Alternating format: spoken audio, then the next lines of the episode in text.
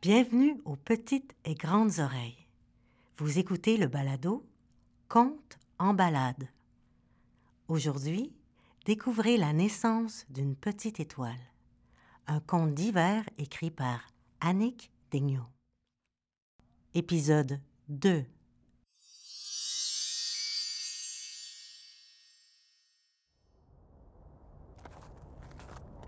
J'aime vraiment beaucoup marcher. Particulièrement dans mon quartier Hochelaga Maisonneuve. D'est en ouest, du nord au sud, toutes les saisons, je marche. Savais-tu qu'il y a déjà eu un ruisseau qui sillonnait le quartier bien avant nos bottes d'hiver sur l'asphalte?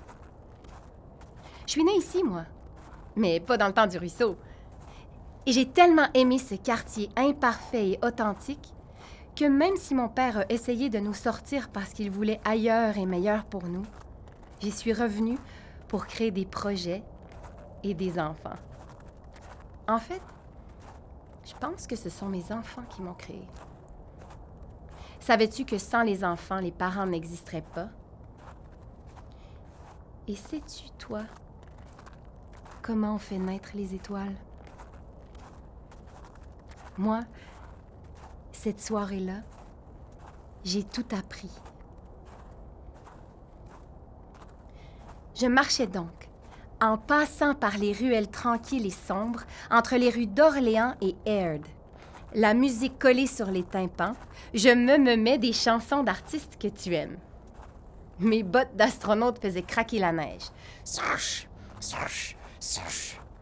Le ciel était noir et quelques étoiles suspendues brillaient si fort qu'on pouvait presque les toucher du bout de nos mains en laine.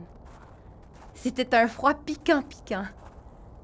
Et à part quelques personnes en voiture et l'homme au violon, personne n'était dans la rue. Je marchais donc seule, en craquant la neige et les petites plaques de glace fragiles pour les briser. Quand tout à coup, j'entends